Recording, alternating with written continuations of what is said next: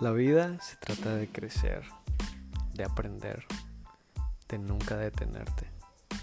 Sobre la mesa nos llevará a diferentes temas de conversación, de aprendizaje o de lo que sea que nosotros podamos usar para ir hacia adelante nunca dejar de crecer en estos temas que siempre vamos a poner sobre la mesa. Gracias por estar en este momento en ese lugar disfrútalo.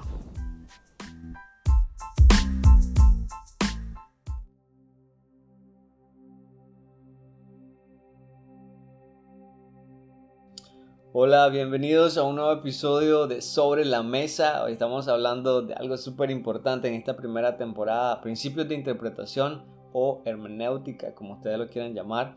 Eh, tenemos este momento para continuar eh, un episodio de que comenzamos, ¿verdad? Hace tal vez unas dos, tres semanas. Estamos en el principio de dispensaciones. Así que vamos a la dispensación número 6 y número 7 del día de hoy. Así que póngase cómodo y listos para poder aprender en estos próximos minutos. Vamos a irnos a la dispensación número 6. Sexta dispensación y es la dispensación de la iglesia. Algunas personas llaman esta dispensación la dispensación de la gracia pero nosotros la vamos a llamar la dispensación de la iglesia.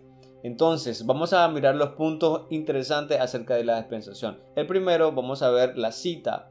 Nosotros esta dispensación la vamos a encontrar desde el libro de Hechos y lo vamos a ver a través de todas las epístolas. Ok, ahora, la duración.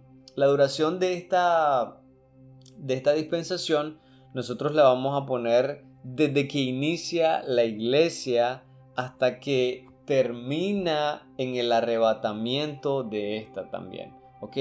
Entonces vamos a estar hablando sobre que esta dispensación inicia desde la fundación de la iglesia. Ahora, en unos episodios pasados nosotros comentábamos que hay la mayoría de los estudiosos o de los seminarios o de los libros de hermenéutica dicen que la iglesia inició en Pentecostés, entonces por eso es que toman en cuenta desde el libro de Hechos. Pero también yo aclaraba, ¿verdad?, que Jesucristo fue el fundador de la iglesia. Entonces la iglesia nosotros la podemos ver desde los evangelios. Entonces aquí solamente quiero que tengamos ese detalle, eh, que la iglesia, ¿verdad?, fue fundada por Jesucristo en su ministerio aquí en la tierra. Entonces solo para que lo tengamos en cuenta. Entonces la duración de esta es desde la fundación de la iglesia hasta el arrebatamiento de la iglesia también. El número de años que durará esta dispensación de hecho es desconocida, ¿verdad? Porque todavía estamos en esta dispensación y nadie sabe cuándo va a ser el arrebatamiento de la iglesia. De hecho ya estamos aproximadamente más de dos mil años han pasado desde que Jesucristo estuvo aquí en la tierra y todavía estamos en esta dispensación la dispensación de la iglesia. Ok, ¿cuál es la responsabilidad humana en esta dispensación? Actualmente la responsabilidad humana la vamos a poner en doble. Una responsabilidad para el individuo y otra responsabilidad para las iglesias locales. ¿ok? ¿Cuál es la responsabilidad del individuo? El individuo es responsable de creer en el Señor Jesucristo, nada más. Esa es toda la responsabilidad que tiene eh, el individuo. No es responsable de guardar la ley, no es responsable de hacer toda la fiesta. No, él solamente tiene la responsabilidad de creer en el Señor Jesucristo y aceptarlo, perdón. Pero también vamos a ver la de la iglesia. Entonces, nosotros vamos a poder algo, eh, bueno, solamente para confirmar, ¿verdad? La responsabilidad del individuo. Eh, podemos ver Juan 3.36. Juan 3.36 dice, el que cree en el Hijo tiene vida eterna, pero el que rehúsa creer en el Hijo no verá la vida, sino que la ira de Dios está sobre él. Esta es la responsabilidad humana. Entonces, algo que aquí podemos ver es que la persona que no acepta a Cristo, que no le recibe, la ira de Dios va a estar sobre él. Y bueno, creo que eso ya no imaginamos, imaginamos perdón, que significa el castigo de Dios va a estar sobre la persona que no lo hace. Ok, entonces aquí podemos ver eh, la responsabilidad del hombre. Ahora, la iglesia tiene otra responsabilidad. ¿Y cuál es la responsabilidad? Es un verso, ¿verdad?, que nosotros conocemos eh, desde que somos pequeños, si acaso crecimos en una iglesia. Pero de hecho, si usted es nuevo en una iglesia también, usted lo conoce muy bien este verso. Y es hablando de Mateo 28. ¿Cuál es la responsabilidad de la iglesia? Debe de cumplir con la gran comisión, nada más. Debe de cumplir con la gran comisión. Ahora, esta gran comisión nosotros la encontramos en Mateo 28, 19 y 20 para ser más específico. Y aquí vamos a ver cuatro cosas que tiene que hacer la iglesia. Incluye cuatro cosas la gran comisión. Número uno, ir a todo el mundo con el Evangelio. Número dos, hacer discípulos. Esto significa ganar a personas para Cristo y enseñarle a seguir a Jesús. Número tres, hay que bautizar a todo esto que nosotros traigamos, bautizar a todos los creyentes. Y número cuatro, enseñarles a obedecer todas las cosas que Cristo ha mandado. Esa es la responsabilidad de la iglesia. Entonces aquí vemos, ya vimos la responsabilidad del individuo y ya vimos la responsabilidad de la iglesia como cuerpo de Cristo. Vayámonos al fracaso humano. Aquí en el fracaso, ¿verdad? Nosotros vamos a ver algo súper interesante. De hecho, es algo que básicamente nosotros estamos viviendo en nuestros días y que es bastante podemos decir, bastante lamentable, por decirlo así. Entonces, vamos a ver un poco acerca de la condición de los hombres, cuál va a ser el fracaso de esta dispensación. De, y, quiero que tengamos en cuenta que esta dispensación que estamos hablando ahorita es en la que estamos en este momento. Entonces, la segunda carta a Timoteo, el capítulo 3, hay algunos pasajes que, me gustaría que pudiéramos ver. Eh, si tiene su Biblia también, que los pueda confirmar para que podamos ver, ¿verdad? Juntos ¿Qué es lo que está diciendo? Dice el capítulo 1, eh, perdón, el capítulo 3 del verso 1 al 7 de segunda carta de Timoteo.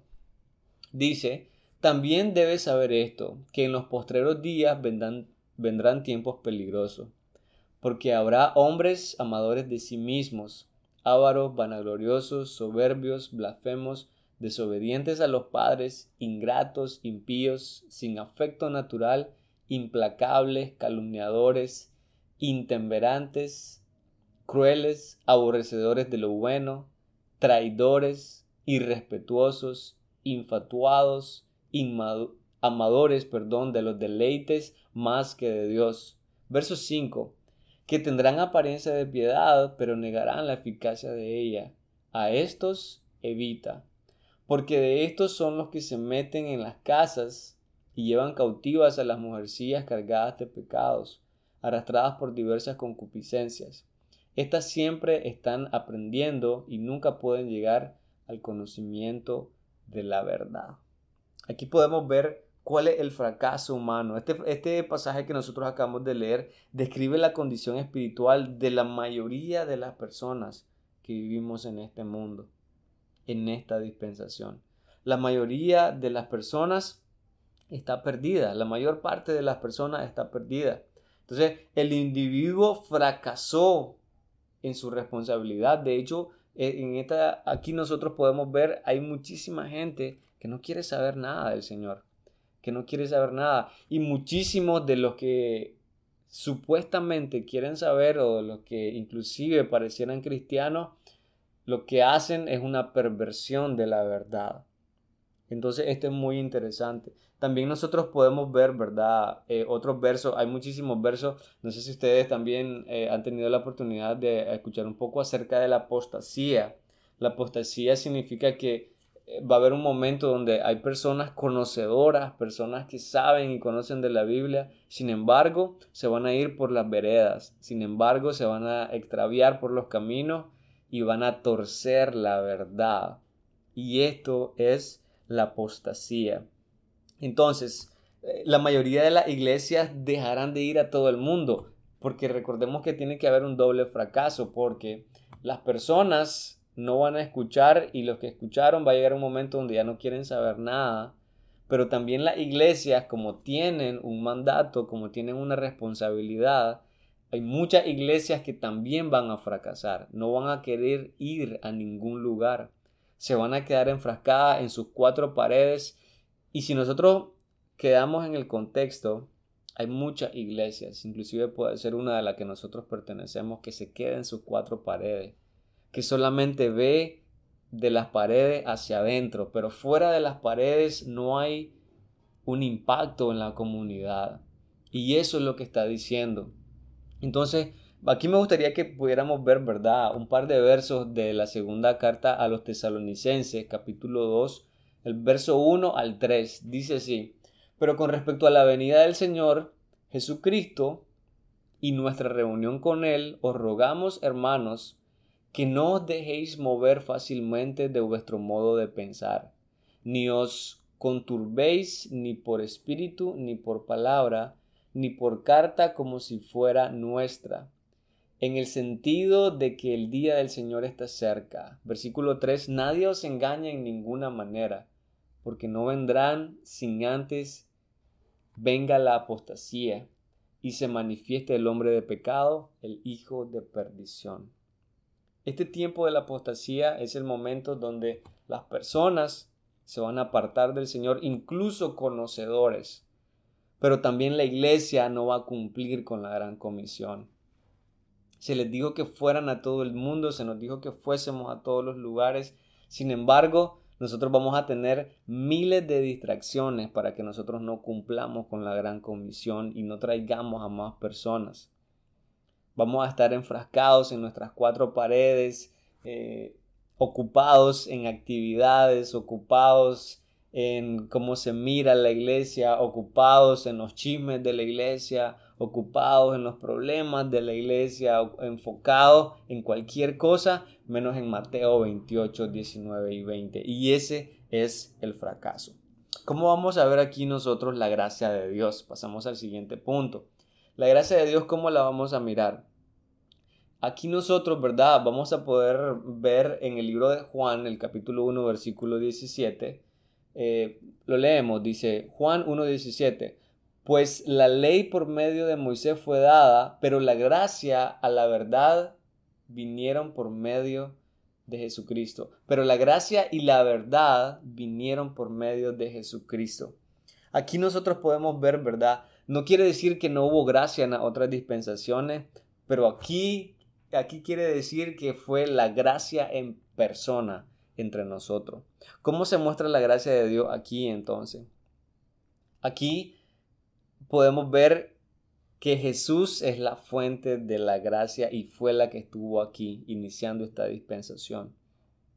Entonces, hubo gracia en todas las dispensaciones, pero en esta dispensación fue Dios diciendo, voy a hacer la mayor expresión de gracia. Les voy a mandar a mi hijo. Y eso es exactamente lo que él hace. Entonces aquí en Juan 1.17 nos enseña que durante esta dispensación de la iglesia o la dispensación de la gracia, como usted quiere, Dios manifiesta su gracia en una manera, en una manera perdón, mucho mayor que antes. Y entonces aquí es donde nosotros podemos ver cuán grande es la gracia del Señor. Hebreos 2.9 también podemos ver algo súper importante que dice, pero vamos a aquel que fue hecho un poco menor que los ángeles, a Jesús, coronado de gloria y de honra, a causa del padecimiento de la muerte, para que por la gracia de Dios gustase la muerte por todos. Ahí miramos la gracia en esta dispensación, que Él toma nuestro lugar. Ese último verso que dice, para que por gracia de Dios gustase la muerte por todos. Él muere en nuestro lugar. Nosotros éramos los que deberíamos de haber muerto, de haber sido crucificados porque fuimos nosotros los que fracasamos. Sin embargo, Él manda su máxima expresión de gracia a su Hijo. Y esto es algo que nosotros no debemos de olvidar. Entonces aquí podemos ver algo súper importante en esta dispensación con una de las mayores expresiones de gracia. Entonces podemos decir que en la dispensación de la iglesia la gracia de Dios fue manifestada en varias formas. Eh, fue manifestada en una manera mayor porque mandó a su propio Hijo. fue manifestada en una persona o a través de una persona, en este caso Jesucristo. Y ahí lo podemos ver que fue manifestada a través de la cruz y también podemos ver que fue manifestada a través de la salvación que Él muestra a cada uno de nosotros o que Él dio a cada uno de nosotros.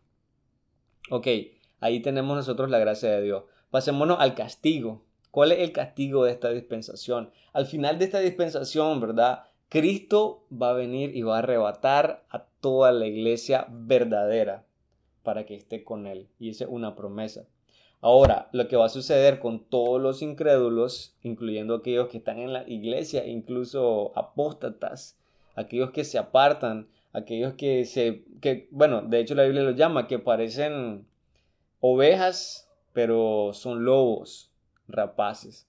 En esta iglesia apóstata lo que va a suceder es que se van a quedar aquí en la tierra y van a sufrir la ira de Dios en algo que se llama la gran tribulación. Entonces aquí cuando, cuando Jesucristo viene a arrebatar su iglesia, termina esta dispensación. Eh, la gran tribulación, este va a ser el mayor tiempo de sufrimiento y destrucción y muerte que ustedes se pueden imaginar. Pueden buscar en Mateo capítulo 24, ¿verdad? La gran tribulación este, llegará en muchísimas formas, en formas de hambres, guerras, este, enfermedades, bueno, catástrofes, ¿verdad? El castigo de Dios va a estar para todos los incrédulos, pero principalmente para los judíos. Y este es otro detalle que podemos ver en esta dispensación. Entonces, algo aquí que les quiero recordar es que nosotros como cristianos no debemos de tener miedo a este tiempo, porque de hecho nosotros no vamos a estar en esta dispensación nosotros somos arrebatados. Eh, la Biblia dice que vamos a ser arrebatados y vamos a encontrarnos con Jesús en el aire y no estaremos en este lugar para sufrir. Así que es algo que podemos tener, ¿verdad? Muy en cuenta. Por si acaso usted ya está un poquito nervioso de todo. No, en realidad nosotros no vamos a estar aquí. Y siempre tenemos que tener cuidado de siempre estar pegados a la verdad. ¿Ok? Esta es la dispensación número 6, entonces, la dispensación de la iglesia o la dispensación de la gracia. Vayámonos a la última dispensación y con este básicamente cerramos eh, este principio de, de, dispensaciones. La dispensación del reino. Esta es la séptima y última dispensación. ¿Por qué se llama la dispensación del reino? Porque durante este periodo Jesucristo va a establecer su reino en la tierra y reinará sobre toda la tierra desde su trono en Jerusalén. No se llama reino simplemente porque se suena bonito, es porque Jesucristo se va a sentar aquí en la tierra y va a tener este reino en este lugar. Ok, eso lo vamos a encontrar nosotros, la cita, ¿verdad? Lo vamos a encontrar en Isaías 11 y también en Isaías 35. También lo vamos a mirar en Apocalipsis 20 del 1 al 10. Ahora, ¿cuál va a ser la duración de esta dispensación? Esta dispensación se va a extender desde cuando finaliza la gran tribulación y va a terminar en la batalla de Gog y Magog. ¿Cuánto va a durar esto? Eso va a durar mil años, exactamente. Lo dice la Biblia, entonces por eso tenemos el periodo exactamente que va a durar esta dispensación. Va a durar mil años. Entonces termina con esta batalla en Gog y Magog. Ahí, ¿verdad? Nosotros podemos mm, eh, ver un poco de Apocalipsis 20. Ahí podemos ver un poco acerca de esta, de esta batalla. La batalla de Gog y Magog será la última batalla que se va a, a pelear aquí en la tierra. Eh, la cual Dios vencerá a Satanás y a todos sus seguidores. Básicamente, eh, con esta batalla termina esta dispensación, la número 7. Entonces, aquí podemos ver esta dispensación que ya va a ser la que le sigue a la que nosotros vamos a terminar aquí. Entonces, aquí vamos a ver la responsabilidad en esta dispensación. ¿Cuál es la responsabilidad en esta dispensación? Eh, Zacarías capítulo 14 menciona algo súper importante. El versículo 16 dice, y todos los que sobrevivieren de las naciones que vinieron contra Jerusalén, hablando los que sobrevivieron a la gran tribulación, subirán de año en año para adorar al Rey, a Jehová de los ejércitos y a celebrar las fiestas de los tabernáculos. ¿Cuál es la responsabilidad humana durante esta dispensación? El hombre debe de obedecer y adorar al Rey, el Señor Jesucristo. Ese es todo lo que tiene que hacer. Esa es toda su responsabilidad. Entonces, cuando el hombre obedezca y adore al Señor, estará cumpliendo con la responsabilidad. Esto tiene que pasar durante los mil años. Eso es lo que el hombre debe de hacer. Ahora, miremos el fracaso. ¿Cuál va a ser el fracaso? Recordemos que Jesucristo va a estar reinando durante esta dispensación. Él va a ser el rey, Él va a ser el jefe de todo. Entonces, aquí tenemos que tomar en cuenta que las personas aún, ¿verdad?, que estén en la tierra, van a tener la oportunidad de hacerlo o de no hacerlo, de regirse o de no regirse, porque todavía va a haber un fracaso. ¿Se imaginan ustedes fracasando incluso cuando tengamos o cuando estas personas tengan, perdón, eh, a Jesucristo como rey? incluso Él en una forma física, en una forma cerca, en una forma palpable, aún así fracasar. Bueno, hay un fracaso en esta dispensación. En Apocalipsis 20, nosotros lo podemos ver, Apocalipsis 20, eh, verso 7, dice, cuando los mil años se cumplan, Satanás será suelto de su prisión. Durante estos mil años, Satanás, ¿verdad? Va a estar en un lugar donde Dios lo va a meter él no va a andar engañando a las personas. En estos mil años, Satanás va a estar atado en el abismo. Entonces, ¿qué es lo que sucede? Verso 8. Y saldrá a engañar a las naciones que están en los cuatro ángulos de la tierra, Agog y Magog, a fin de reunirlos para la batalla, el número de los cuales es como la arena del mar. ¿Se imaginan ustedes? Va a tener una oportunidad el de salir y engañar a todas las personas que él puede y va a haber muchísimos que lo van a seguir. Fíjense bien en la frase que dice, van a ser como la arena del mar. ¿Se imaginan ustedes la cantidad de personas que va a seguir a Satanás? Inclusive cuando Jesucristo está en un trono reinando. Esto es increíble. Verso 9. Y subieron sobre la anchura de la tierra y, y rodearon, perdón, el campamento de los santos y la ciudad amada. Y de Dios descendió fuego del cielo y los consumió. Ese es el fin. La batalla, si ustedes se fijan, es una batalla increíble. Nadie va a batallar, nadie va a pelear porque al final van a ser consumidos. Y este es el fracaso. Entonces, estas multitudes tan pronto sigan a Satanás van a fracasar porque la desobediencia lo que les va a costar es la vida. Entonces, este es el fracaso para que nosotros podamos estar claros este es el fracaso de esta dispensación. Ahora, la gracia de Dios en esta dispensación, increíblemente, todavía en la última dispensación, gracia de Dios. En la dispensación del reino, eh, en esta última dispensación, la gracia de Dios, ¿verdad? Se va a manifestar especialmente de dos maneras. La primera es que el Señor Jesucristo estará presente en su cuerpo glorificado. Esa es una oportunidad que Solo la dispensación de la gracia en el inicio o la dispensación de la iglesia en el inicio lo tuvo. Ver a Jesús aquí en la tierra con nosotros. Esta dispensación número 7 va a tener la oportunidad y es una forma en la que Dios muestra su gracia. Va a estar aquí Jesucristo en la tierra, reinando por mil años. Número uno. Y segundo, Satanás será atado por mil años. Esta es la otra forma de mostrar la gracia no va a haber Satanás para molestar, para acechar a las personas, no va a andar como un león rugiente buscando a quien devorar, no, él va a estar atado. Y eso es algo que va a haber una tranquilidad increíble, pero aún así vamos a tener opción de elegir, ¿verdad? Opción de eh, reaccionar. Así nosotros nos dejamos gobernar por el rey o simplemente nos dejamos gobernar por nosotros mismos. Y al final lo miramos que hay increíble cantidad de gente que decide seguir a Satanás porque él los logra engañar. Entonces, aquí nosotros podemos ver algo importante en Isaías 24, 23 respecto a esta dispensación.